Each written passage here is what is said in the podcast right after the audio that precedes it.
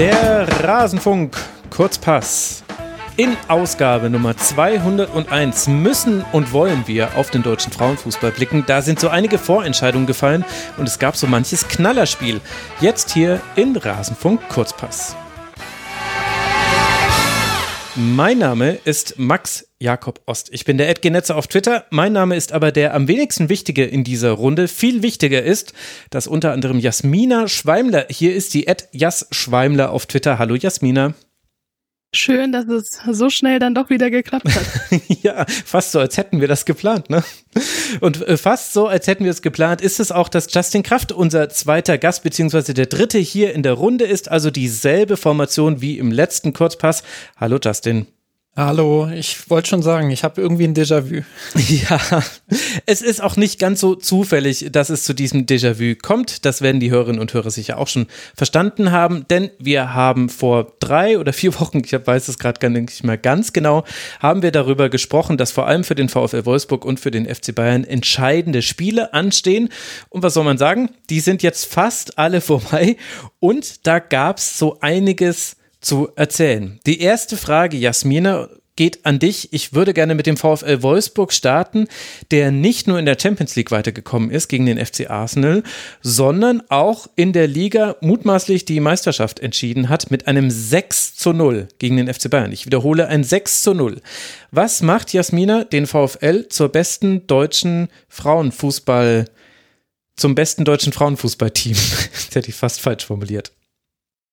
Das ist ähm, eine gute Frage, aber ich möchte dieses Ergebnis vom Wochenende gar nicht zu sehr überbewerten, muss ich gestehen. Also ähm, die Voraussetzungen bei den Bayern, die waren doch, äh, sprachen eher gegen, gegen den Meister mit, ähm, ja, unter der Woche, ich glaube, es waren zwölf Spielerinnen, die schon in Paris gefehlt haben, aufgrund von Corona, Gelbsperre, Verletzungen und dann war die ähm, Verletzungslage auch vor, vor dem äh, München, äh, Wolfsburg-Spiel nicht ganz klar.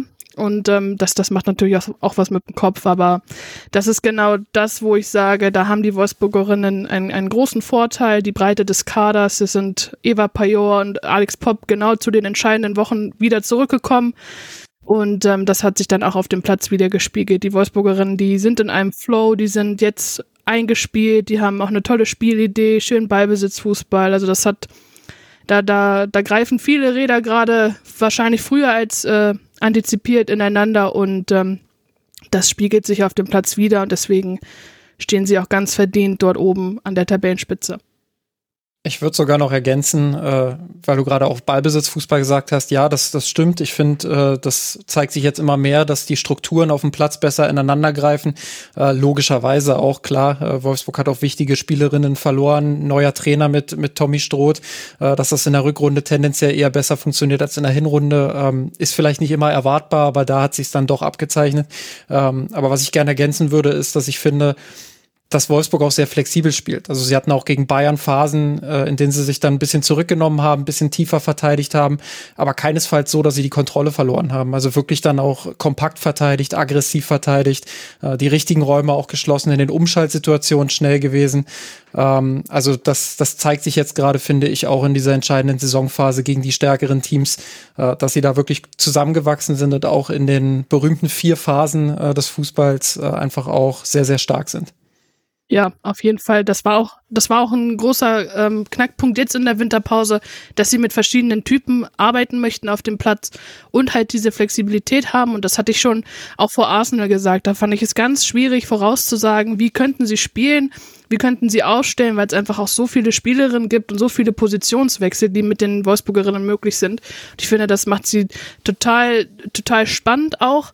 Denn äh, wenn man bedenkt, ähm, Ralf Kellermann, der sportliche Leiter, hatte vor der Saison gesagt, ähm, es wäre vermessen, direkt Titel zu erwarten. Hm. Ich glaube, das äh, überdenkt man jetzt nochmal, denn alle drei sind noch möglich. Sie spielen wirklich, also ich, ich bin ja nun auch schon ein paar Jahre dabei und ich muss sagen, sie haben schon jahrelang nicht mehr so einen schönen Fußball gespielt, wie es jetzt der Fall ist.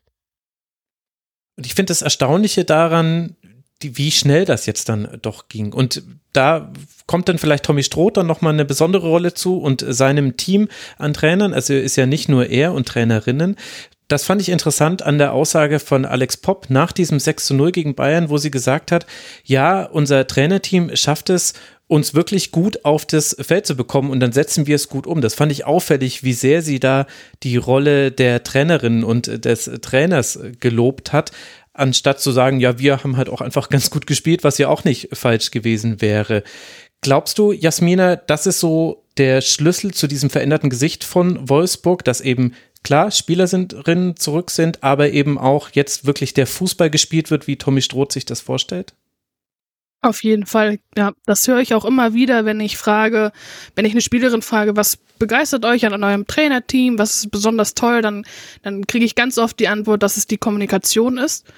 Jeder weiß, wie seine Rolle ist, wie die Hierarchie aufgebaut ist. Äh, Tommy Stroth, ähm, Annalena Stolze, die hat äh, schon äh, bei Twente mit ihm gearbeitet. Die meinte, er ist ein absoluter Fußballfanatiker, studiert jedes Fußballbuch.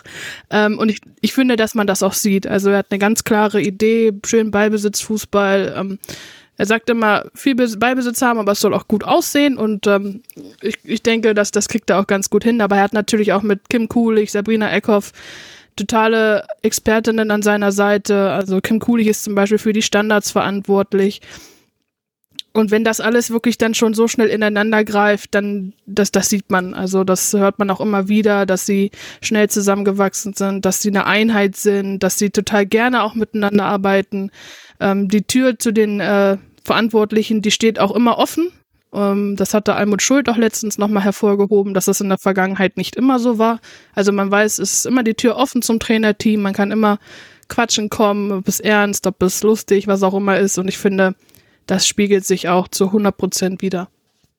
Du siehst auch im, im Kader einfach, glaube ich, eine gewisse Balance, ähm, jetzt gerade in der Rückrunde auch, wo du einfach merkst, sie sind, sie haben hinten enorm Qualität, aber auch vorn enorm Qualität und wissen das äh, sehr gut miteinander zu verbinden. Und ähm, ich finde auch, ich, in dem Kader jetzt irgendwie eine Spielerin herauszuheben, ist natürlich immer schwierig, aber ich finde, äh, dass, dass Jansen hinten äh, wirklich auch einen überragenden Job macht. Äh, sei das mit Ball im Spielaufbau oder auch gegen den Ball, ähm, also auch gegen die Bayern wieder sehr, sehr viel wegverteidigt, aber auch unter Druck, wenn Bayern hochgepresst hat, äh, immer wieder dann auch die Lücke gefunden ähm, und die Mittelfeldspielerin freigespielt. Also ähm, ja, das, das ist für mich auch ein Schlüssel, nicht der einzige Schlüssel. Jasmina hat sehr, sehr viel da schon angesprochen, aber mit ein Schlüssel dafür, dass sie einfach auch jetzt gerade in dieser Phase so leistungsstabil sind. Ja, wer mir da aufgefallen ist, und da wäre meine Frage an dich, Jasmina, als Expertin, war Jonsdotte. Liegt es jetzt an mir, dass die mir bisher nicht aufgefallen ist? Weil ich will jetzt nicht so tun, als ob ich jedes Spiel über 90 Minuten gesehen hätte in den letzten Jahren. Oder ist das vielleicht dann doch auch noch eine kleine Erkenntnis aus diesem 6 zu 0, wer da alles nachkommt, zusätzlich zu den Blockbuster-Transfers, die wir ja in der letzten Sendung besprochen haben, mit Blick auf die nächste Saison? Das ist ein Name, der vielleicht nicht bei jedem auf der Agenda war, das stimmt, aber ich finde, das spricht auch mal wieder für das tolle Scouting und für das tolle Verständnis für den äh, Fußball und für die ja, Spielerinnen und die Anforderungen, die sie auch haben. Also Ralf Kellermann, der schafft es ja immer wieder, solche Talente nach Wolfsburg zu holen, wo dann sich jeder denkt, wow, warum, warum kannte ich die vorher nicht? Aber Jonsdottir ist eben genauso eine, die hat eine enorme, ein enormes Tempo, eine Dynamik und ähm, was jetzt auch gegen die Bayern offensichtlich wurde, was ich vorher schon, äh, als ich sie mal beobachtet habe, gesehen habe, die hat enorm lange Einwürfe, was sie sich jetzt natürlich auch ja zunutze machen können. Ja, das ist, hat allerdings sehr, sehr gut äh, funktioniert. Dann lass mal, lass mal erst bei Wolfsburg bleiben und dann finde ich, können wir Bayern abfrühstücken. Also dieses 6 zu 0 gegen die Bayern äh, sorgt für einen Vier-Punkte-Vorsprung, der sehr wahrscheinlich nicht mehr aufgeholt werden wird. Gleichzeitig hat man es auch geschafft, durch die Höhe dieses Sieges auch die Tordifferenz nochmal deutlich nach oben zu schrauben. Da ist jetzt Wolfsburg bei 60 geschossenen und 13 kassierten Toren nur noch ein Törchen schlechter als der FC Bayern. Das hat eben dann auch sehr geholfen, da noch auf dem Gaspedal zu bleiben, auch noch beim Stand von 3 zu 0 und 4 zu 0 dann. Jetzt gab es ja unter der Woche auch noch das Spiel gegen Arsenal. Was waren denn deiner Meinung nach, Jasmina, die Erkenntnisse aus dieser Partie? Dass uns englische Teams sehr liegen. Unter anderem, nein, ähm, fand ich total abgezockt. Ähm, Arsenal war total überfordert in der ersten Halbzeit. Die wussten überhaupt nicht, wie sie das Wolfsburger Spiel unterdrücken können. Ähm, das haben sie einfach super clever gemacht, auch total frech ähm, und sind da hoch, hochverdient in die nächste Runde eingezogen. Und ähm, das ist aber auch genau das, wie schon gesagt, was diese Mannschaft so auszeichnet. Ja, sie sind so unberechenbar und können jede Mannschaft vor Probleme stellen. Deswegen bin ich jetzt ganz gespannt. Jetzt, jetzt wird's wirklich ernst gegen Barcelona. Da müssen sie sich dann wieder einen neuen Plan ausdenken. Aber wenn sie wirklich so weitermachen wie, wie gerade eben und in diesem Flow bleiben und dann äh, würde ich schon sagen, sind sie eine Mannschaft, die selbst Barcelona vor Probleme stellen kann. Hei, hei, hei. Jetzt. ich ich wollte gerade sagen, vorweggenommenes Finale. Ähm, also sehe das tatsächlich auch ähnlich. Wolfsburg muss sich jetzt nicht unbedingt äh, verstecken vor Barcelona. Ich glaube schon, Barcelona ist ein bisschen favorisiert, äh, wenn man sich ansieht, wie die Fußball spielen. Das ist natürlich äh, ja die Creme de la Creme des Frauenfußballs aktuell. Ähm, Jasmina hat zu Recht gesagt, dass Wolfsburg einen schönen Fußball spielt. Ähm, muss sagen, äh, Barcelona schaue ich noch einen Tick lieber, weil die einfach wirklich so extrem sauber auch in ihren Abläufen sind, so technisch stark. Ähm, ja, äh, das, das ist einfach nur klasse, das ist schön anzusehen, aber trotzdem, wie gesagt, Wolfsburg, wenn sie diese Defensivleistung auf den Platz bringen, ähm, wie sie sie jetzt in den letzten Spielen auf den Platz gebracht haben, äh, plus eben diese Umschaltmomente, die sie eben haben, immer wieder, äh, dann, dann traue ich denen schon auch eine, ja, eine Überraschung wäre es vielleicht nicht, aber schon ein kleiner, ein kleiner Underdog-Sieg, sagen wir es mal so. Und wie Jasmina, hat dir Wolfsburg im Hinspiel gefallen? Ich fand das Rückspiel auch, das war, da war eigentlich das größte Problem, dass man nicht früher das 2 zu 0 erzielt hat. Meinem Eindruck nach. Im Hinspiel fand ich, war das eine andere Partie, eine deutlich andere Partie. Viel mehr Ballbesitz bei Arsenal, auch viel mehr leichte Fehler, würde ich sagen, in der Abwehr von Wolfsburg. Sie wurden bloß nicht bestraft oder kaum bestraft. Wie hat dir der VfL da gefallen?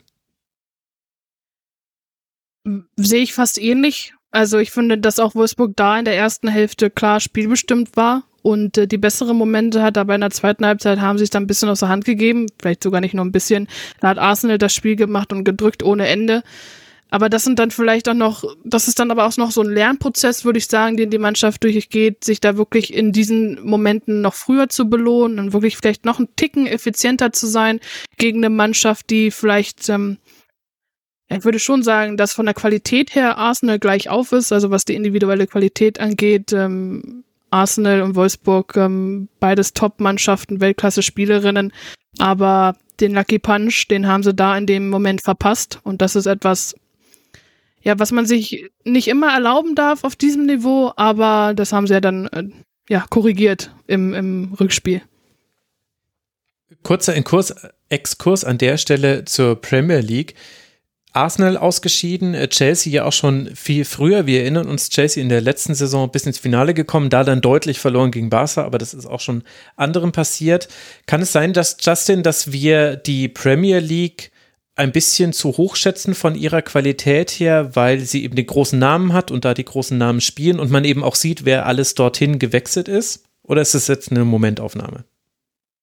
Beides vielleicht ein Stück weit, wobei ich glaube nicht, dass wir die Premier League überschätzen. Ich glaube, wir unterschätzen den Rest so ein bisschen. Ähm, und wenn ich mir die Champions League-Saison angucke mit, mit dieser Reform und mit der Gruppenphase, wie viel Spannung da auch drin war, ähm, wie gut dann auch Teams gespielt haben, wie Juventus Turin oder auch Real Madrid, die klar im Männerfußball einen großen Namen haben, ähm, die man jetzt aber im Frauenfußball jetzt vielleicht noch nicht zur, zur Topspitze zählen würde.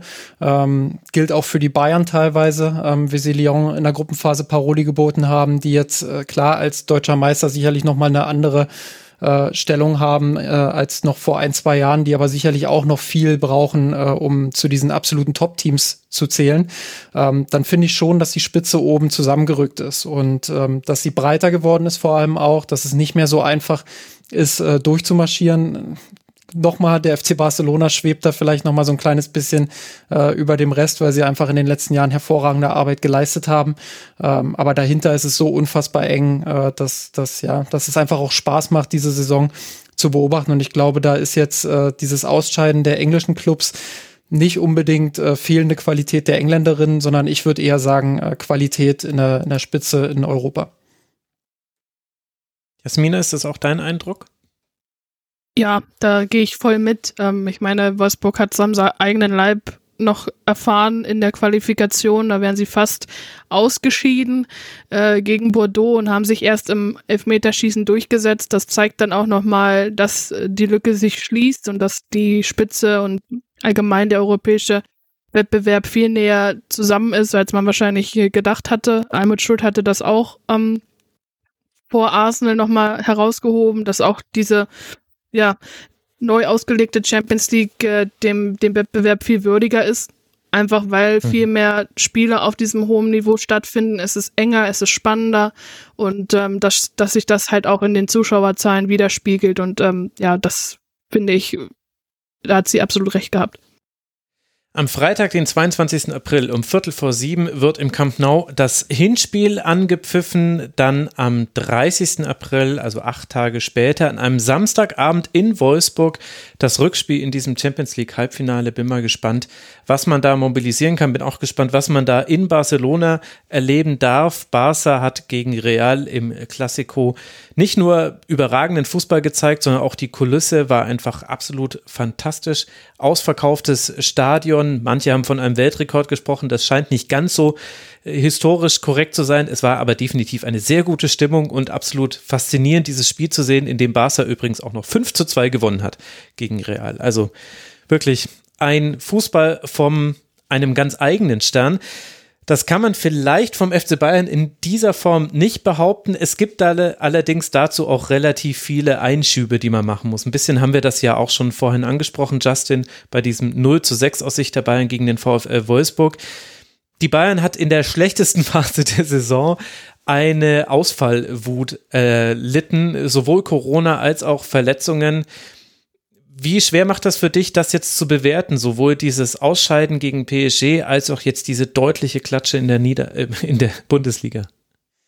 Ja, extrem schwer, klar. Äh, das, das kann man nicht einfach so nehmen oder man kann die beiden Spiele nicht einfach so nehmen äh, und, und quasi draufhauen, was vielleicht spielerisch nicht so funktioniert hat, auch wenn ich der Meinung bin, ähm, dass taktisch vielleicht schon das ein oder andere zu sehen war, was, was auch schon zu sehen war, als, ähm, als alle dabei waren. Ähm, aber trotzdem kannst du nicht einfach jetzt draufhauen und sagen, ja, dieses 6 zu 0 äh, ist irgendwie der Beginn einer ganz großen Krise oder so. Das, das wäre vollkommen aktionistisch. Ähm, da muss man wirklich dann auch einordnen und sagen, ähm, das ist dem einfach geschuldet, dass man viele Ausfälle hatte und dass man vor allem auch dieses extrem schlauchende Spiel äh, in Paris hatte. Und ähm, sowas laugt eben noch mal doppelt an dir, glaube ich, ähm, wenn du es dann nicht erfolgreich bestreitest. Also hätten die Bayern dieses Spiel in der Verlängerung äh, oder vielleicht sogar noch in der 90. Ich glaube, kurz vor Schluss haben sie sogar noch eine Gelegenheit gehabt, äh, das entscheidende Tor zu machen. Wenn du dann mit 90 Minuten da vielleicht sogar rausgehst und, und das Spiel gewinnst und dann auch verdient gewinnst, äh, gibt das vielleicht noch mal auch einen anderen Push für das Wochenende. Dann, dann regenerierst du vielleicht einfach im Kopf noch mal anders, äh, auch wenn es körperlich äh, wahrscheinlich Schwachsinn ist, den ich gerade erzähle, beziehungsweise biologisch. Aber äh, glaub schon, dass, dass das äh, für den Kopf einfach eine Rolle gespielt hat, auch, dass man das dann verloren hat. Ähm, ja, deshalb ist es extrem schwer, das zu bewerten. Ähm, ich glaube, deshalb sollte man dieses 6 zu 0 auch nicht aus Bayern sich zumindest nicht zu hoch hängen. Mhm. Dann lass mal chronologisch vorgehen. Wir hatten das Heimspiel der Bayern vor 13.000 Zuschauern. Das wurde mit 1 zu 2 verloren. Ganz wichtig, der Freistoßtreffer von Clara Bühl in der 84. Minute noch.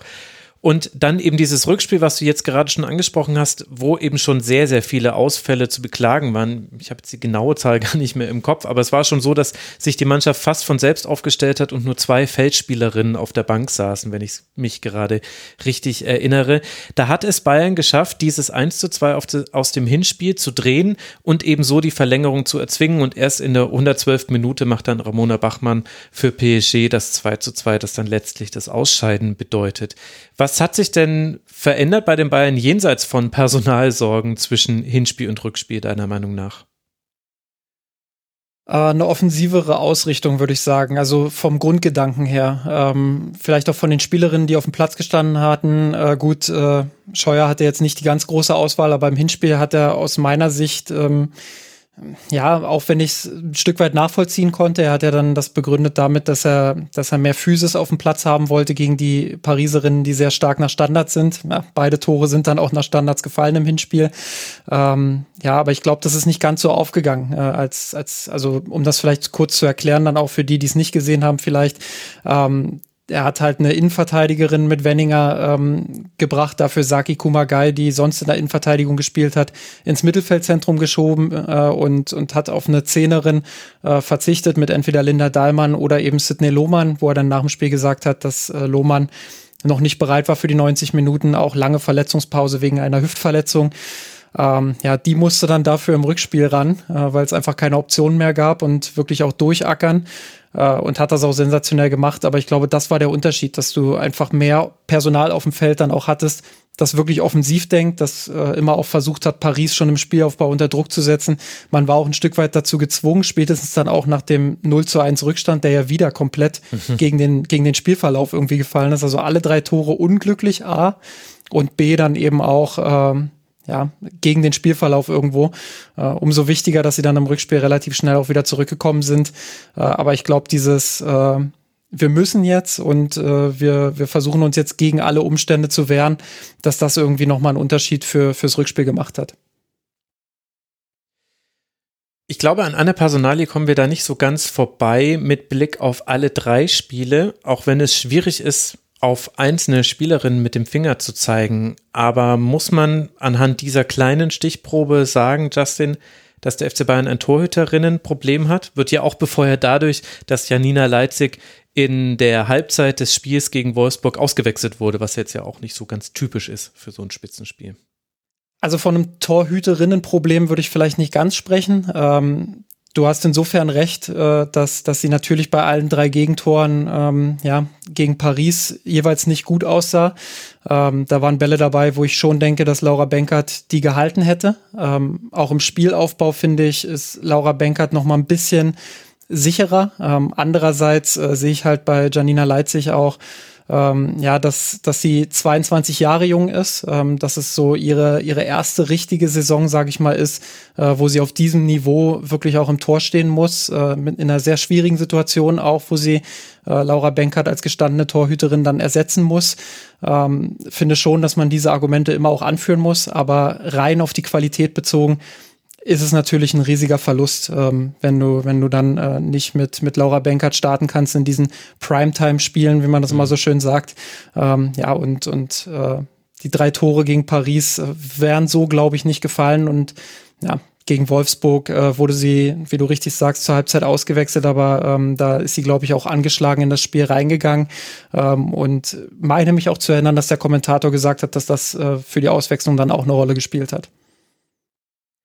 Ja, ich spreche darüber auch deshalb, weil neben dem Ausfall von Laura Benker, der natürlich eine Rolle spielt beim FC Bayern, ich so ein bisschen das Gefühl habe, Jasmina, das ist einer der Unterschiede zwischen Wolfsburg und Bayern. Und damit meine ich jetzt nicht nur äh, die Personalien, also Almut Schild versus Janina Leitzig, sondern die Art der Gegentore, die man kassiert. In den letzten wichtigen Spielen für Bayern war es ganz oft so, dass man auf eine von außen hin zumindest vermeidbare Art und Weise Gegentore gefangen hat. Gerne nach Standardsituationen und ein bisschen Kuddelmuddel im Strafraum oder dann senkt sich eben eine zu lang geschlagene Flanke ins lange Eck.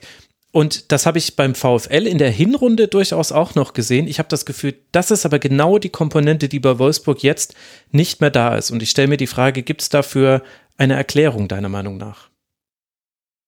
Ja, Wolfsburg hat auf diesem Niveau natürlich auch ganz andere Erfahrungswerte vorzuweisen. Also diese mhm. Entscheidungsspiele spielen die ja schon jahrelang, sei es Champions League, DFB-Pokal, Bundesliga. Die haben da einfach eine gewisse Abgezocktheit drinne und Natürlich spricht man in Zeiten des Umbruchs immer davon, dass sich eine Mannschaft finden muss und diese Zeit hat auch jeder der Mannschaft zugesprochen, aber man sieht schon, wie ich schon anfangs gesagt habe, dass die Räder jetzt immer mehr ineinander greifen und wenn du dann eine Almut Schuld im Tor hast, die schon enorme Erfahrung hat, ähm, das ist natürlich Gold wert und das ähm, kann man den Bayern dann in dem Sinne auch überhaupt nicht vorwerfen. Also die haben mit Sicherheit auch nicht darauf spekuliert, dass sich Laura Bank halt so schwer verletzt und so lange ausfällt. Und dann musst du ja eine 22-jährige Janina Leitzig, die dieses Niveau noch nicht gespielt hat, ins kalte Wasser werfen. Und ähm, ja, also es macht ja auch keiner mit Absicht. Deswegen ähm, ist das vielleicht auch eine Erkenntnis, ja, ich will nicht sagen, die Bayern in Zukunft in Sachen Kaderplanung vielleicht mit einbeziehen sollte, aber ich glaube schon, dass sie da in Zukunft dafür sorgen, dass sie besser aufgestellt sind. Denn selbst wenn beim VfL jetzt was passiert, hat man mit Lisa Weiß eine total erfahrene Torhüterin äh, als Backup und selbst dann noch eine Kicinek, äh, polnische Nationaltorhüterin, die auch schon viele Entscheidungsspiele mit PSG gespielt hat. Also da sind sie auf jeden Fall breiter und besser aufgestellt. Und andererseits muss man vielleicht auch äh, noch ergänzen, dass es eben an vielen Stellen äh, dann nicht gereicht hat. Aufgrund der Personalsituation einerseits natürlich, ähm, aber auch, wenn man sich die Chancenverwertung vorne anguckt, jetzt äh, besonders eben auf die Paris-Spiele geschaut, ähm, da waren schon auch einige Szenen dabei, wo man es hätte vorne lösen können und wo man dann eben sagen kann, okay, mhm hinten dürfen die Tore so nicht fallen, klar, aber du hattest vorne eben auch die Chancen, ähm, ja, dann einen anderen Spielverlauf äh, doch irgendwo zu erzwingen. Ähm, deshalb ähm, weiß natürlich, dass du das mit deiner Frage nicht impliziert hast, aber deshalb sollte man eben mit Janina Leitzig jetzt auch nicht äh, vielleicht die unerfahrenste dort auf dem Platz ähm, ja. herausgreifen und, und sie dann dafür verantwortlich machen. Äh, hast du nicht, aber einfach um das jetzt nochmal äh, ja, in die Richtung einfach auch nochmal zu drehen. Ja, ehrlicherweise hatte ich eine andere Antwort antizipiert und dann wäre es nicht ganz so schlimm gewesen, dass ich mit Leipzig angefangen hatte. Ich wollte auf den Punkt hinaus, dass ich glaube, es ist der komplette Abwehrverbund beim FC Bayern, wo es Probleme gibt. Neben den Offensivproblemen, die man definitiv auch nicht wegreden kann. Aber auch da gab es eben Abgänge. Das haben wir auch schon angesprochen im Rasenfunk. Also da brauche ich jetzt den Hörerinnen und Hörern nicht nochmal alte Kurzpässe wiederholen. Aber ich finde eben gerade in diesen unsortierten Momenten fehlt jemand, den es beim VfL Wolfsburg eigentlich immer gibt, dass da eben eine Jansen, eine Oberdorf, äh, eine Svenja Huth, die hauen den Ball einfach mal raus, doof gesagt. Und ich sehe viel weniger von diesen chaotischen Strafraumszenen als jetzt eben beim FC Bayern. Und das ist dann, finde ich, doch bemerkenswert, weil sich jetzt eben in allen drei Spielen, in allen drei wichtigen Spielen wiederholt hat. Und wenn man ehrlich ist, ja auch in den wichtigen Spielen gegen Hoffenheim, gegen Eintracht Frankfurt, es gab immer diese Momente des, salopp gesagt, Kuddelmuddels im Strafraum, wo dann irgendwann die Torhüterin vielleicht auch eine Rolle spielt, aber auch nicht alleine dafür verantwortlich ist. Ich habe das Gefühl, das ist die eigentliche Baustelle des FC Bayern, was sich komisch anhört, weil man eben abzüglich dieser sechs Tore gegen Wolfsburg erst zwölf Gegentreffer kassiert hat in der Liga. Aber ich habe das Gefühl, dieses Team steht auf wackeligen Füßen, weil man eben viel zu oft irgendwie mit 0 zu 1 in Rückstand gerät und dem dann hinterher rennt. Ja, das sehe ich tatsächlich auch so klar. Ähm, das äh, ist ein Problem, was man, glaube ich, auch in der Kaderplanung ein Stück weit äh, lösen muss für die kommende Saison. Ich habe es auch nicht so ganz verstanden. Äh, weiß jetzt nicht, ob das den Unterschied gemacht hätte für diese Spiele. Ich glaube es eher nicht, aber dass man äh, im Winter eben äh, mit Jakobson äh, eine Offensivspielerin abgegeben hat, aber mit dem man eben auch eine Defensivspielerin ähm, abgegeben hat, äh, die flexibel einsetzbar ist ähm, ja, dass man da auch keinen Ersatz geholt hat, äh, fand ich schon auch ein bisschen seltsam zumindest, äh, weil gerade hinten ist die Kaderbreite jetzt nicht so enorm bei den Bayern, finde ich. Äh, sobald da eine Spielerin ausfällt und jetzt muss man bloß mal Marina Hegering eben nennen, äh, die natürlich extrem wichtig auch letzte, letzte Saison im Meisterjahr war ähm, und immer wenn sie fit war, auch überragend da hinten gespielt hat, sowohl im Spielaufbau ähm, als auch diese Situation, die du gerade angesprochen hast, finde ich immer einen guten Job gemacht hat. Ähm, man hat dann Saki Kumagai verpflichtet im Sommer. Ich glaube, davon hat man sich auch mehr versprochen. Ähm, will jetzt nicht sagen, dass sie eine schlechte Saison spielt, äh, das wäre, glaube ich, zu hart. Aber gemessen an dem, was sie spielen kann oder mal konnte, äh, hat man schon den Eindruck, dass sie über ihren Zenit ist aktuell und ähm, ja, dass sie oft auch hinterherläuft und dabei nicht gut aussieht, viele einfache Fehler auch macht, die sie früher so nicht gemacht hätte. Ähm, ja, hatte dann gegen Paris in der ersten Halbzeit, finde ich, eine sehr starke Leistung gezeigt. Also in Paris dann im Rückspiel äh, hat dann aber in, in der zweiten Halbzeit wieder angefangen mit, mit relativ leichten Fehlern hinten im Spielaufbau. Das ist man so von ihr aus der Vergangenheit nicht gewohnt. Da hat man sich, glaube ich, mehr erhofft, dass sie auch mehr Ruhe hinten reinbringt, mehr diese Abgeklärtheit. Ähm, ja, und ähm, deshalb würde ich dir dazu stimmen, da fehlt so ein bisschen A, die Ordnung äh, und B, dann in solchen hektischen Situationen eben die Spielerin, die da den Unterschied macht, die mal auf den Ball rauftritt, vielleicht auch im Spielaufbau und sagt, hey, wir machen jetzt mal ein bisschen ruhiger ähm, oder die eben ganz klar die Situation hinten auch bereinigt. Die beiden Mannschaften treffen noch einmal aufeinander, Wolfsburg und Bayern, also die beiden, über die wir jetzt so lange gesprochen haben, am Ostersonntag im DFB-Pokal Halbfinale. Das wird die letzte Möglichkeit sein für den FC Bayern, sich einen Titel in dieser Saison zu erspielen. Um 12.30 Uhr ist Anpfiff. Speaking about schlechte Anschlusszeiten, absolut albern, das um zu diesem Zeitpunkt auszuführen, aber so ist es eben. Wer Interesse hat, kann ja vielleicht im Stadion vorbeischauen und dann werden wir ja sehen, ob Bayern vielleicht in diesem Vergleich dann mit Wolfsburg mal besser dasteht als in den bisherigen Duellen und so, wie es jetzt in der Liga aussieht. Drei Spieltage haben wir noch in der Liga und das große Thema neben dem Meisterschaftskampf ist vor allem das Rennen um Platz drei, der auch zur Champions League berechtigt für die nächste Saison. Turbine Potsdam, die TSG Hoffenheim und Eintracht Frankfurt sind da die drei Teams, die sich um diesen letzten Tabellenplatz streiten. Vor allem die Turbine hat es da aber, also positiv gesprochen hat man es in der eigenen Hand. Wenn ich mir aber die verbleibenden drei Spiele von Potsdam angucke, Jasmina, dann sehe ich da ein Auswärtsspiel bei Hoffenheim, ein Heimspiel gegen Eintracht Frankfurt und dann ein Auswärtsspiel beim FC Bayern. Da muss man jetzt nicht eine Glaskugel erfunden haben, um zu wissen, das ist das schwierigste Restprogramm bei drei Punkten Vorsprung, die die Potsdamerinnen aktuell haben. Wie schätzt du denn die Situation aus ihrer Sicht ein? Das ist eine Mammutaufgabe. Das kann man schon ganz klar so sagen. Sie spielen äh, um den dritten Platz und jetzt auch noch gegen die direkten Konkurrenten. Ich boah, ich weiß gar nicht, wie die Punkteverteilung ist. Potsdam 40, Hoffenheim 37, Eintracht Frankfurt 37. Das ist schon mhm. sehr eng. Da sind all, alles ist offen, aber sie haben es natürlich auch in, in, eigener Hand. Das kann nochmal beflügeln. Und ähm, ja, Potsdam, würde ich fast sagen, haben ja so oder so schon äh, viele überrascht jetzt in dieser Saison. Ich zähle mich auch ganz klar dazu. Ich hätte denen das jetzt nicht sofort zugetraut, dass sie da so durchmarschieren und den dritten Platz äh, streitig machen. Deswegen ähm, traue ich es ihnen durchaus zu. Gerade Hoffenheim hatte immer mal wieder Aussetzer drinne. Ich erinnere mhm. mich da auch an das Spiel in Wolfsburg. Da waren sie völlig neben der Spur. Das oh, ist ja, etwas, ja. was, was auch Potsdam ja durchaus, durchaus erzwingen kann. Aber Eintracht Frankfurt, ja, äh, schwierig. Die, die, haben auch immer wieder einen Patzer drinne, aber die haben auch ganz klar formuliert, äh, dass sie den dritten Platz haben möchten. Deswegen werden die nochmal alles reinhauen. Ich glaube auch, am Ende macht es Eintracht Frankfurt. Mhm, da habe ich jetzt gleich schon eine Prognose bekommen. Sehr gut. Justin, wir wissen ja, hast du, glaube ich, auch hier schon mal erwähnt, dass du äh, aufgrund örtlicher Nähe auch einen Bezug zur Turbine hast. Ist die einzige von diesen äh, drei Teams, die, das einzige von diesen drei Teams, das nur ein Heimspiel hat in den verbleibenden äh, drei Partien. Die Gegner habe ich dazu schon genannt. Hat dich das auch überrascht, dass die Turbine jetzt in diesen Endspurt mit der besten Ausgangslage geht mit drei Punkten Vorsprung? Ähm, kommt drauf an, zu welchem Zeitpunkt. Also Anfang der Saison hätte ich nicht gedacht, dass Potsdam am Ende der Saison auf Platz drei stehen könnte äh, oder zumindest die Chance hat, diesen dritten Platz zu erreichen.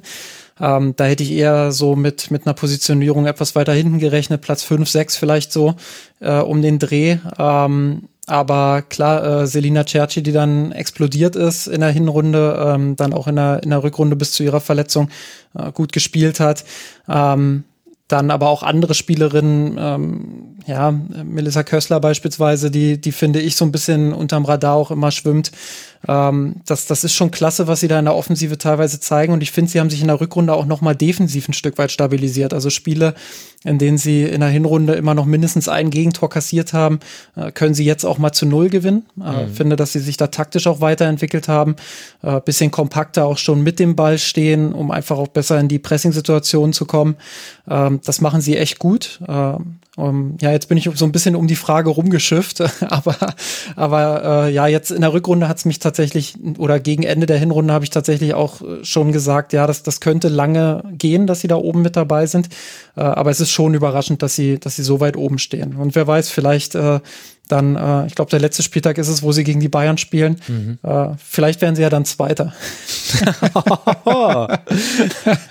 die sechs Punkte äh, holt man da noch auf. Naja, da, da werden wir mal ganz genau drauf gucken. Jasmina, du bist ja von uns dreien diejenige, die mit ganz weitem Abstand am längsten schon den Frauenfußball verfolgt.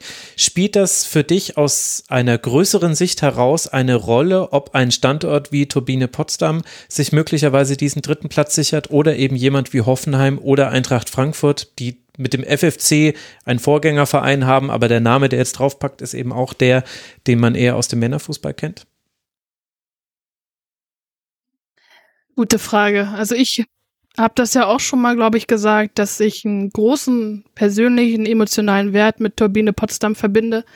Allein schon aufgrund der Auswärtsfahrten, die ich damals als Fan miterlebt habe. Es ist nun mal ein reiner Frauenfußballverein hat eine Kooperation mit Hertha BSC, ist aber trotzdem eigenständig. Und da finde ich es schon ganz, ganz wichtig, dass sie vielleicht am Ende auch da oben stehen oder oben mitspielen, weil wir haben ja immer wieder die Diskussion, dass es in Zukunft vielleicht nicht mehr reicht für eigenständige Frauenfußballvereine, sich in der Liga zu behaupten und zu bestehen. Die Gefahr unterstreiche ich natürlich, die ist da, aber ich finde, dass es auch ein ganz tolles Beispiel ist, dass es funktionieren kann. Nichtsdestotrotz ähm, muss man selbst den Standort Potsdam immer weiterentwickeln und auch investieren. Inwieweit das in Zukunft möglich ist, weiß ich nicht einzuschätzen, dafür bin ich nicht nah genug dran. Auch gerade, es ist ja auch immer die, die Frage nach, der, nach dem Kader. Mhm. Aber ich bin mir ganz sicher, wenn, solange die Perspektive besteht, dass auch po äh, Turbine Potsdam oben mit angreift und ähm, sich für das internationale Geschäft qualifiziert, dann werden die Spielerinnen auch dort bleiben. Es wird ein attraktiver Standort bleiben, alleine schon aufgrund der Studiummöglichkeiten, ja, Berlin. Das ist natürlich, ist attraktiv, fände ich auch attraktiv, deswegen ähm, ja, ich hoffe, dass sie, dass sie da weiter dranbleiben können. Ich gönne es ihnen, wie gesagt, hoher emotionaler Wert für mich persönlich. Habe ich mit die schönsten und emotionalsten Auswärtsfahrten erlebt. Deswegen schaue ich da auch immer noch gerne zu. Ja, nicht nur, nicht nur schöner Studienstandort, sondern auch eine sehr, sehr schöne Stadt, kann ich aus eigener Erfahrung äh, von berichten.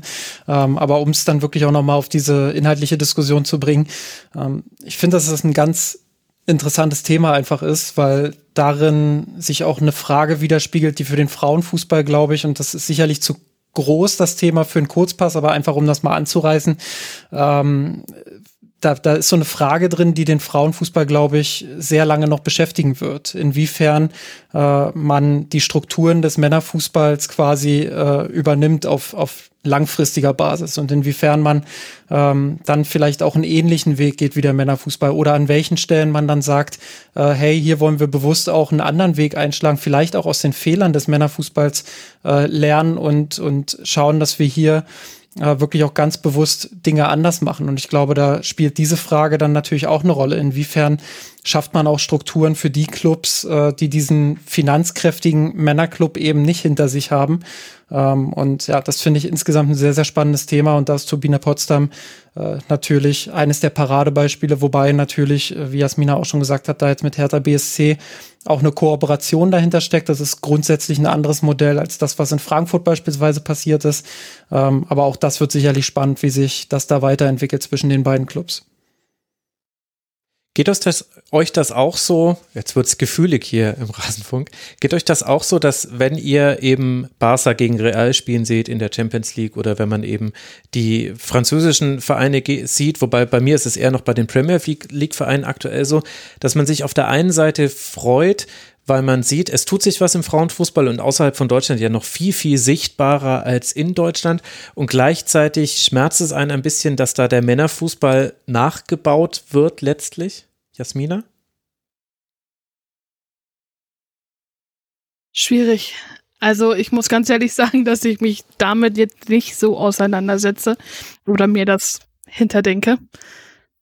Vielleicht bin ich da auch einfach zu abgedroschen. ja, ja, vielleicht, ja, deswegen offene Frage. Also ich habe da immer so ein bisschen, also ich freue mich mit den Frauen zum Beispiel von Juventus äh, Turin und äh, finde das auch schön, dass die in, in, immer im, im großen Stadion in Anführungszeichen ihre Spiele äh, ausführen durften. Und dennoch dachte ich mir, naja, aber es ist halt wieder Juve irgendwie. Ich mochte die Zeiten, wo ich im Frauenfußball irgendwelchen schwedischen Vereinen hinterher googeln musste, weil ich gar keine Ahnung hatte, woher die überhaupt kommen, was die machen. Und dann durfte ich feststellen, ey, das ist ein total etablierter Frauenfußballstandort und nur der dumme Max wusste es mal wieder nicht.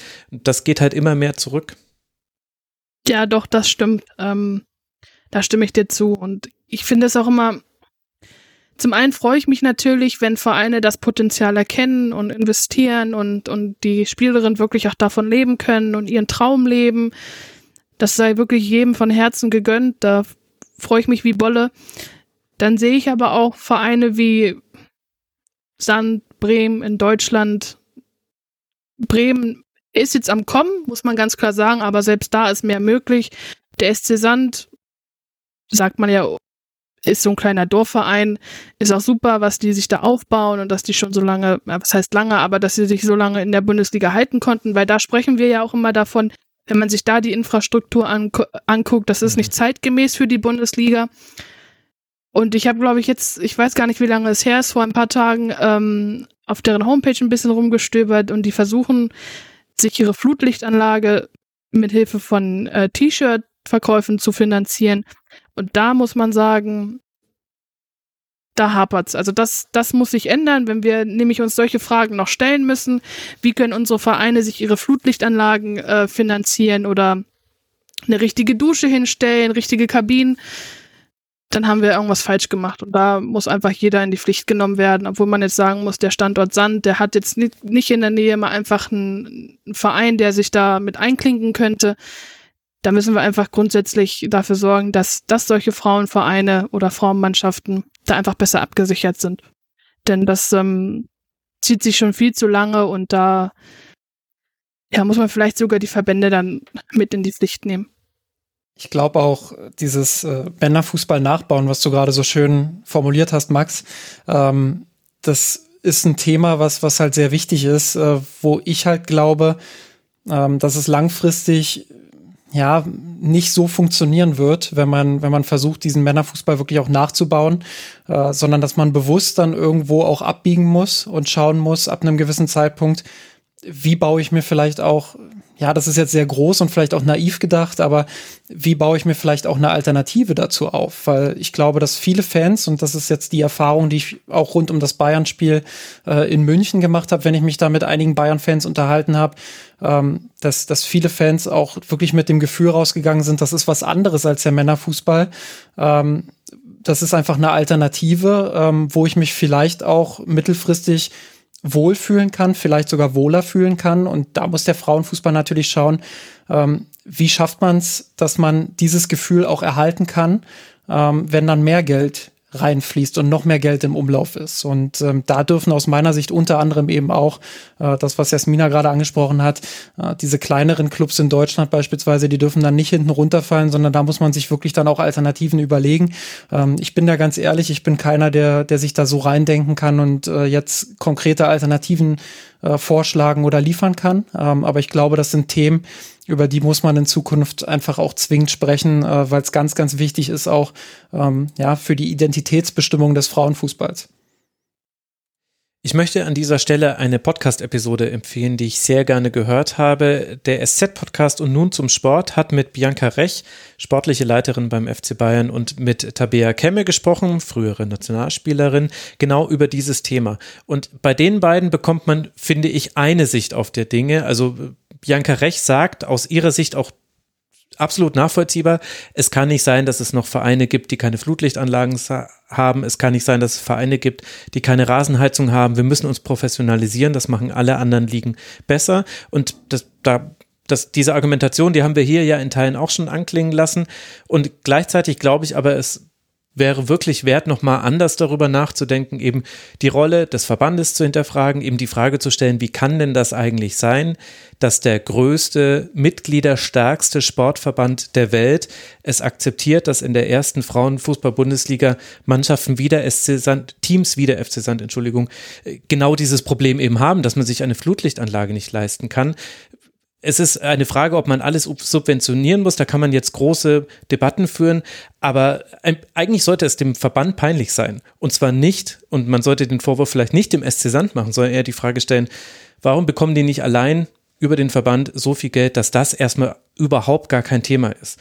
Und ist es wirklich das Ziel in zehn Jahren, dass dort, wo es einen etablierten Männerfußball gibt, es auch ein Pendant im Frauenfußball gibt, das dann logischerweise immer im Schatten stehen wird, allein weil es diesen lokalen Bezug gibt, wäre nicht eigentlich die perfekte Welt eine, also ich weiß, dass das jetzt auch eine Utopie ist, aber die perfekte Welt eine, wo genau in den Lücken, die der Männerfußball im Leistungssport, im höchsten Leistungssport gelassen hat im Fußball, wenn da Frauenfußballteams wären, wäre das nicht perfekt eigentlich, wenn man das mal aus Unterhaltungsproduktsicht her sehen würde.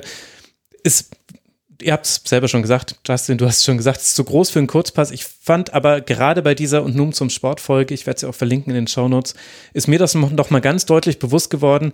Äh, es gibt da die eine Sicht drauf, die ist sehr eindeutig, die kommt vom FC Bayern und die kommt vom VfL Wolfsburg und in Teilen kommt sie auch von Teams wie Frankfurt, Hoffenheim. Und Turbine ist dann schon mal der Sonderfall. Und ich finde, es gibt aber auch die Gegenmeinung, die man sehr gut fahren kann, die komischerweise kaum, na, repräsentiert wird. Also so komisch ist es dann gar nicht, wenn man sich anguckt. Äh, der FC Bayern ist halt einfach auch da wichtig. Aber diese Diskussion wird gar nicht geführt. Und der DFB kommt auch einfach so gut damit weg, dass, dass, dass das ja am DFB liegt erstmal. Es ist nicht die Schuld der Vereine.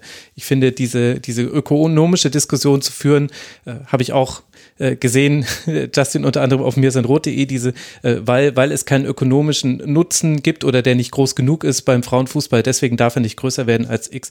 Das finde ich spart so viele andere Faktoren aus, wie eben auch das systematische Kleinhalten von Frauensport generell. Da, das finde ich dann sehr, sehr kurz gesprungen. Aber da weiß ich ja auch, dass da auch bei euch die Meinung auseinanderging. So, jetzt habe ich einen sehr, sehr großen Bogen gemacht. Vielleicht äh, dann doch für, für, für eine andere Sendung dann doch nochmal relevant, aber es sprang mir eben so in den Kopf, um das Rennen um Platz drei, aus dem wir gerade kommen, äh, fertig zu machen wir haben äh, die Turbine gesprochen, dann hat der Max hier diese komische Abzweigung genommen. Danke, dass ihr sie mit mir gefahren seid, auch wenn sie ein bisschen weit weggeführt hat, ich gebe es zu. Wir haben dann noch äh, Hoffenheim und Frankfurt. Jasmina, du hast schon ein bisschen beide Vereine angesprochen. Bei Hoffenheim hatte ich das Gefühl, da war so ein bisschen die Luft raus zwischendurch aus den letzten fünf Spielen, drei Niederlagen, jetzt die letzten beiden wieder gewonnen. Hast du diesen Eindruck auch, dass da vielleicht auch wegen der verkündeten Wechsel, ich kann es nicht genau benennen, ein paar Dinge nicht mehr zusammengelaufen sind oder was Pech des Spielplans, weil man hatte natürlich auch starke Gegnerinnen. Ja, Eintracht Frankfurt, Bayern und Wolfsburg hintereinander, das ist schon, ist schon eine Aufgabe, die man ja. da zu bewältigen hat. Ich meine, natürlich hat es in der Vergangenheit auch Spiele gegeben, wo Hoffenheim gegen Wolfsburg, gegen Bayern und auch gegen Frankfurt super Spiele hingelegt hat und äh, gewonnen hat. Dass die Wechsel da jetzt eine Rolle spielen, das glaube ich eher nicht, denn das ist ja auch so ein bisschen der Hoffenheimer Weg. Spielerinnen ausbilden, an die Bundesliga ranführen, vielleicht sogar zur Nationalspielerin etablieren und meistens gehen sie dann und ziehen weiter für eine Ablösesumme. Ich weiß es nicht, ob das immer einkalkuliert wird, aber es war jetzt zum Beispiel bei der Jule Brandt der Fall. Aber ich muss auch ganz ehrlich sagen, das Spiel, das äh, in Wolfsburg stattgefunden hat, das hat mich ganz schön schockiert. Das mhm. war. Ja, das war überhaupt nicht das Hoffenheimer Gesicht, so dieses freche, mutige Aufspielen, wehren, auf Umschaltmomente lauern. Das, das machen sie sonst eigentlich super. Ich fand sie auch ähm, gegen Bayern gar nicht so schlecht. Am Ende war es ein 2-4, aber da konnten sie gut mithalten. Das konnten sie in Wolfsburg überhaupt nicht. Da, das war eine ganz einheit, äh, einseitige Nummer über 90 Minuten. Äh, Im zweiten Durchgang haben sie ein bisschen besser gespielt, aber trotzdem ähm, haben sie sich so grobe Fehler geleistet in der ersten Halbzeit schon, dass das Ding durch war. Und deswegen freue ich mich, dass sie sich wieder gefangen haben, obwohl man auch sagen muss, gegen Jena 6-0 gewinnen, das ist jetzt vielleicht nicht so eine Meisterleistung. Ähm, Bayer Leverkusen ist auch überhaupt nicht auf der Höhe diese Saison, deswegen äh, haben sie das schon wieder gut hinbekommen. Aber ich bin noch viel zu weit weg, um da jetzt irgendwie detailliert zu analysieren, was genau schief lief. Ähm, ich, ich finde, dass man dieser Mannschaft trotzdem immer noch solche Phasen zugestehen muss, denn sie verändern sich jedes Jahr, haben immer viele junge Spielerinnen im Kader und das gehört dann auch einfach zu diesem Lernprozess, den sie durchgehen. Ähm, sie haben vor den drei Niederlagen nur ein einziges Spiel verloren, auch gegen Bayern. Und deswegen würde ich das wahrscheinlich gar nicht zu hoch bewerten. Mhm. Da sind wir ein Stück weit dann eben auch bei dem Thema zuvor, glaube ich, ähm, mit diesem äh, Nachbauen des, des Fußballs. Ähm, da ist dann auch die Frage, wie schaffen es solche Teams dann auf Strecke auch ähm, ihre Schlüsselspielerinnen vielleicht zu halten? Weil das ist ja ein großes Problem, was wir im Männerfußball auch sehen, äh, dass die Spielerinnen oder die Spieler dort äh, dann eben äh, immer in die Spitze wandern, immer zu Bayern, beziehungsweise dann, wenn sie nicht ganz genug, äh, ganz gut genug sind für die Bayern, dann eben zu Dortmund. Ähm, und dann hast du eben diese, ja, diese Pyramide nach oben. Ähm, und das zu vermeiden, ist, glaube ich, eines, eines der Ziele. Und da muss man schauen, wie schaffen das solche Clubs. Ähm, Frankfurt beispielsweise hat es jetzt geschafft, äh, nicht alle, wenn ich da auf Merle Froms gucke, aber das ist auch eine besondere Situation, hatten wir im letzten Kurz, Kurzpass auch drüber gesprochen. Ähm, die haben es geschafft, viele Spielerinnen jetzt erstmal zu halten. Auch da wird sicherlich spannend, wie funktioniert das dann mittelfristig.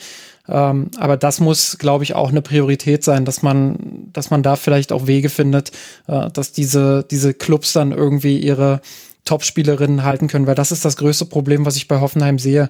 Ähm, fußballerisch, äh, wenn die, wenn die ihre Topform an den Tag bringen, dann, dann ist das äh, wirklich ansehnlich, technisch auch sehr stark, taktisch sehr gut. Ähm, erinnere mich an viele Spiele in der Hinrunde, wo ich wirklich sehr, sehr gerne auch ähm, ja, die, die Struktur des Teams einfach analysiert habe, weil man gesehen hat oder ganz genau gesehen hat, das ist genauso gewollt, wie die gerade in den Räumen stehen. Das ist genauso gewollt, wie sie gerade ähm, das Spiel auf die andere Seite verlagern. Ähm, und sowas zu sehen, da geht einem, der das vielleicht ein bisschen aus taktischer Perspektive auch beobachtet, äh, da geht einem natürlich das Herz dann auch auf. Äh, genauso tut das Herz dann eben weh, äh, wenn man sieht, wie solche Teams dann auseinanderfallen, beziehungsweise ähm, ja, wie man dann in der Rückrunde dann halt doch sieht, okay, äh, die, die Abgänge, die man vor der Saison verkraften musste, ähm, sind dann vielleicht doch ein bisschen zu viel gewesen. Und was tut dein Herz, Justin, wenn du auf Eintracht Frankfurt guckst?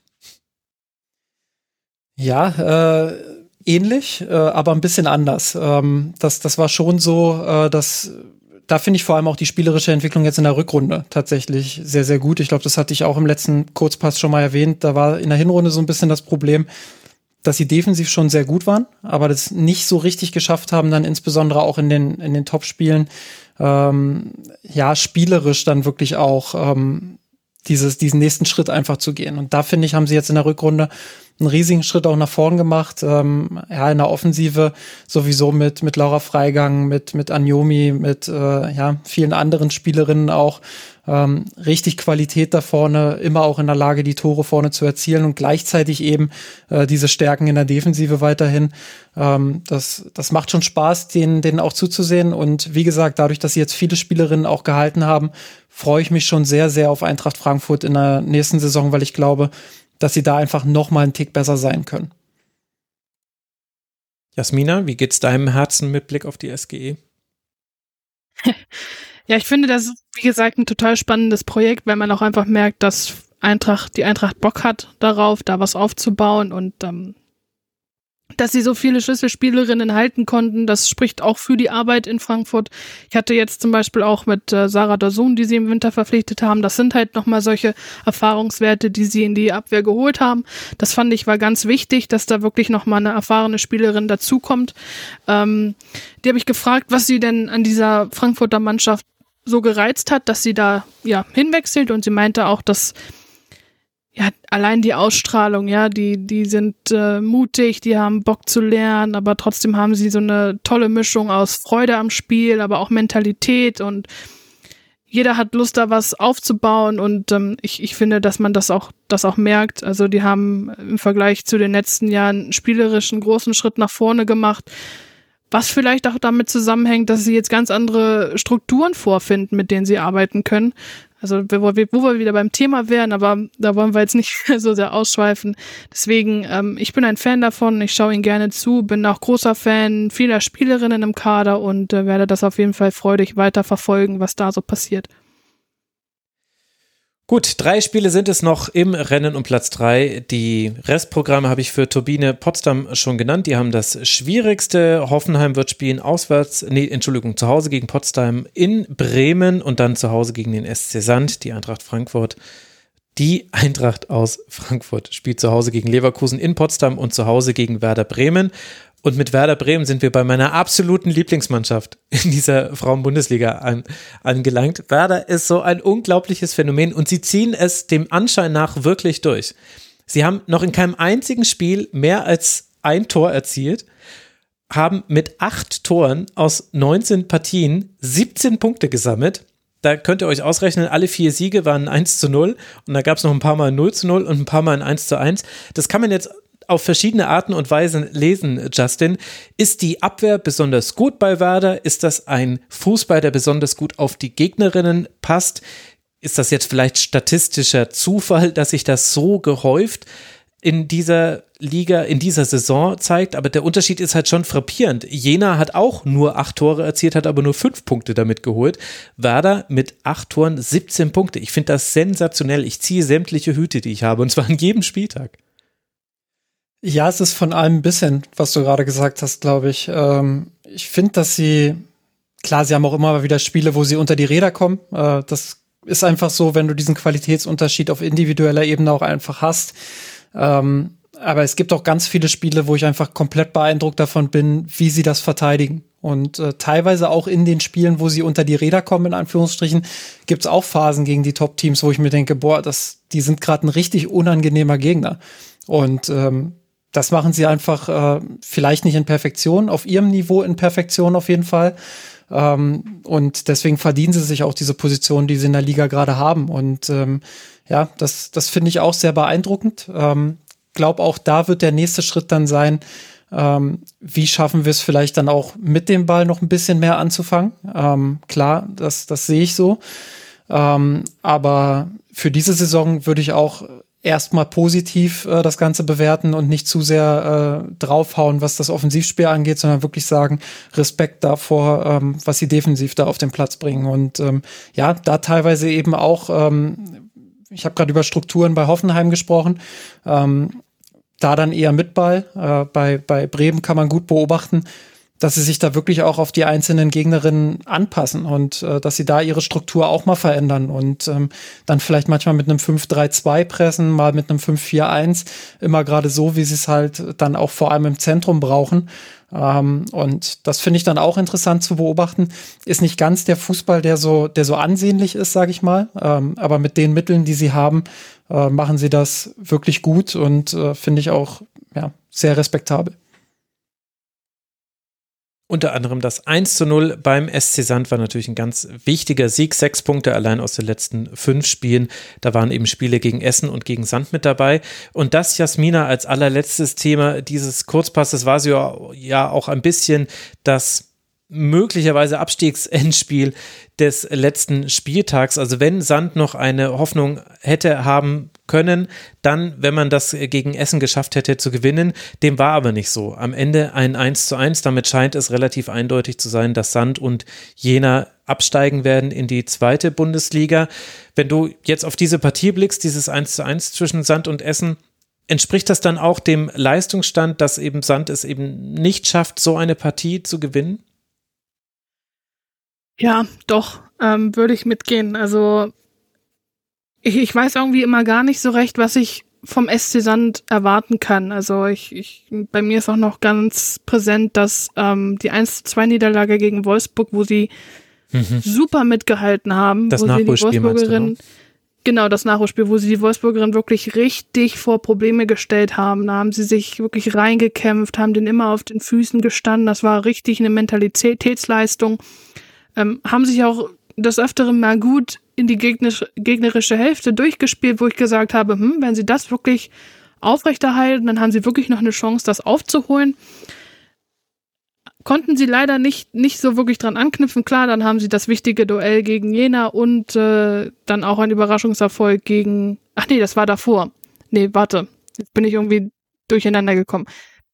Sie haben gegen Leverkusen gewonnen, Auswärtsspiel in Wolfsburg und dann Jena, oder? Habe ich das jetzt falsch im Kopf? Ah, dadurch, dass das Nachholspiel war, ja, ich glaube, genau so ist es richtig, ja. ja. Mhm.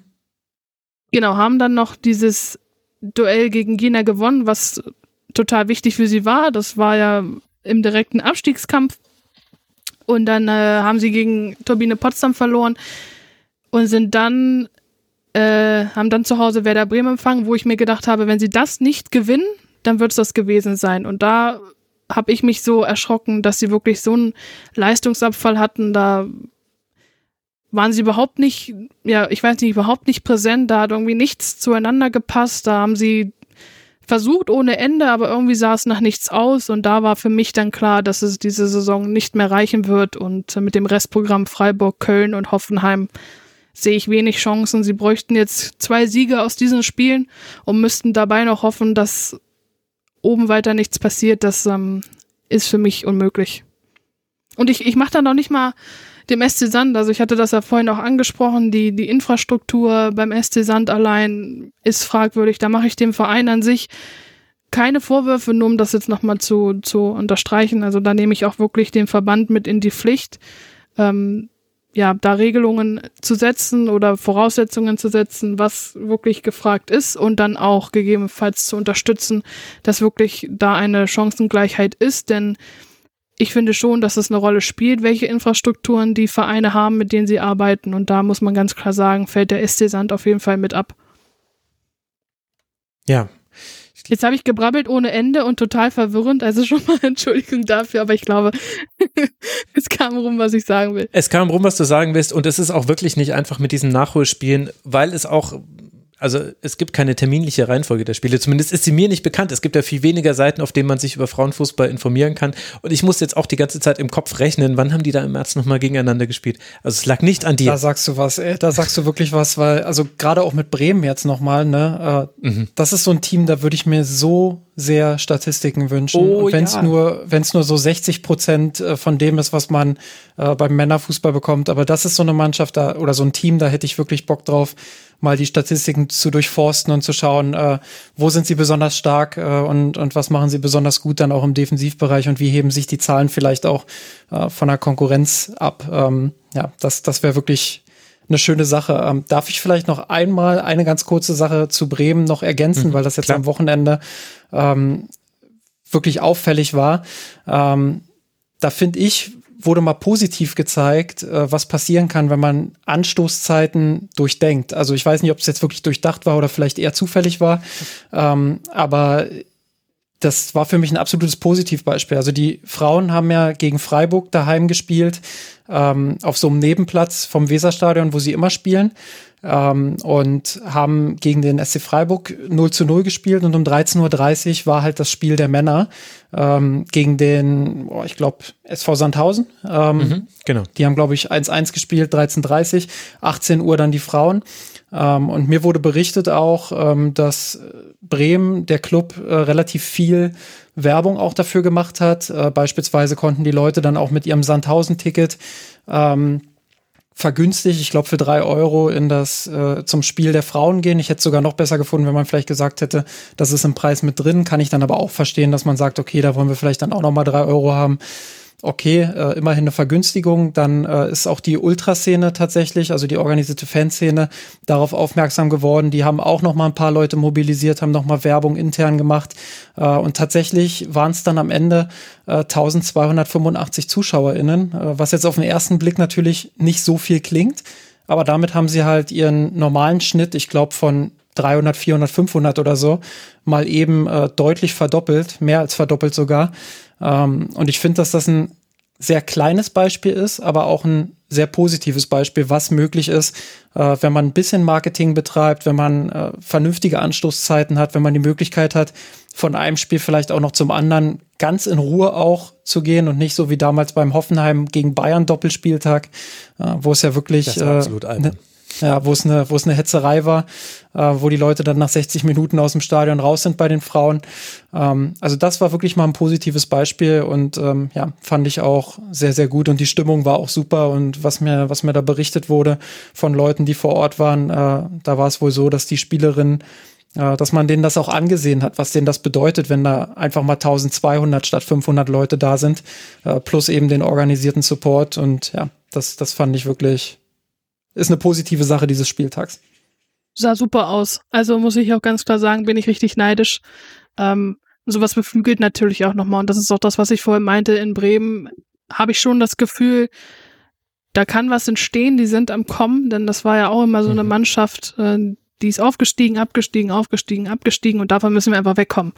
Deswegen hoffe ich, ist das auch jetzt nochmal so ein Fingerzeig vielleicht an den Verein selber, dass sie sagen, hey, wow, die haben ja wirklich richtig Bock, hier was zu machen. Und ähm, ja, ich bin einfach gespannt. Also, um da vielleicht jetzt nochmal kurz drauf ähm, zu sprechen zu kommen, die haben mit Agatha Taczynska auch relativ früh ihre Stürmerin, also die eingeplante Top-Stürmerin, verloren durch eine schwere Verletzung und dass sie sich da dann doch noch so durchgekämpft haben, das finde ich schon bewundernswert. Michelle Ulbrich ist Abwehrspielerin und die Top-Torschützin mit vier Toren. Die Hälfte aller Tore gemacht. ja, genau. Ähm, also das ähm, spricht auch für diese Mentalität, die in dieser Mannschaft herrscht und der Wille und dass sie aneinander glauben und füreinander arbeiten und ähm, das finde ich einfach ganz toll zu sehen. Deswegen freue ich mich auch riesig, dass sie ja jetzt schon äh, so gut wie in Sicherheit sind. Mhm. Sei ihnen gegönnt. Ich hoffe aber natürlich, dass die Entwicklung kein Ende nimmt und äh, ja, na, weiter nach oben zeigt. Mhm. Ich werde dazu auch noch einen Tweet verlinken. Da haben die Werder-Frauen das noch ein bisschen eingefangen und die Spielerinnen auch reagiert auf den Support, den sie eben bekommen haben beim Heimspiel gegen Freiburg. Sehr schön und rundet auch so ein bisschen diese Sendung ab, die ja im Zeichen steht von jetzt Wochen im deutschen Frauenfußball, die eben auch von einer größeren Aufmerksamkeit geprägt waren, wo man auch mal höhere Zuschauerzahlen gesehen hat in den Stadien, nicht nur international, sondern auch in Deutschland und dann eben auch mit Werder in der Bundesliga. Das ist doch schön zu sehen. Ihr zwei, ich danke euch sehr. Wie immer hätte ich noch Stunden länger mit euch sprechen können. Aber wir wiederholen das einfach so, wie sich das ja jetzt schon langsam einpendet. Ich danke sehr Justin Kraft von mirsanrot.de, der at Justin Kraft unterstrich auf Twitter. Danke dir, Justin, für deine Zeit. Gerne. Danke für die angeregte Diskussion. Ich bin auch immer sehr gerne dabei, vor allem, weil ich eure, eure beiden Gedanken immer sehr gerne auch zum Frauenfußball höre. Ja, ich bin ganz ehrlich, ich äh, lerne in diesen, in diesen Sendungen am aller, allermeisten und merke, wie wenig ich immer noch vom Frauenfußball weiß. Umso besser ist es, dass ich dann jemanden wie Jasmina Schweimler hier immer wieder begrüßen darf, die Ed Jas Schweimler auf Twitter. Wenn ihr ihr dort noch nicht folgt, dann seid ihr selbst schuld. Danke dir, Jasmina, dass du mal wieder Zeit, warst, äh, Zeit hattest für den Rasenfunk. Meine Güte. Du hast mich schön zum Brabbeln gebracht, also gerne wieder. Sehr gut, genau das ist mein Ziel. Dann danke euch beiden und danke euch, lieben Hörerinnen und Hörern, für eure Aufmerksamkeit. Der Rasenfunk ist Paywall, Werbe- und Sponsoren frei. Wir finanzieren uns ausschließlich über eure freiwillige Unterstützung. Auf rasenfunk.de slash supportersclub erfahrt ihr, wie man uns unterstützen kann.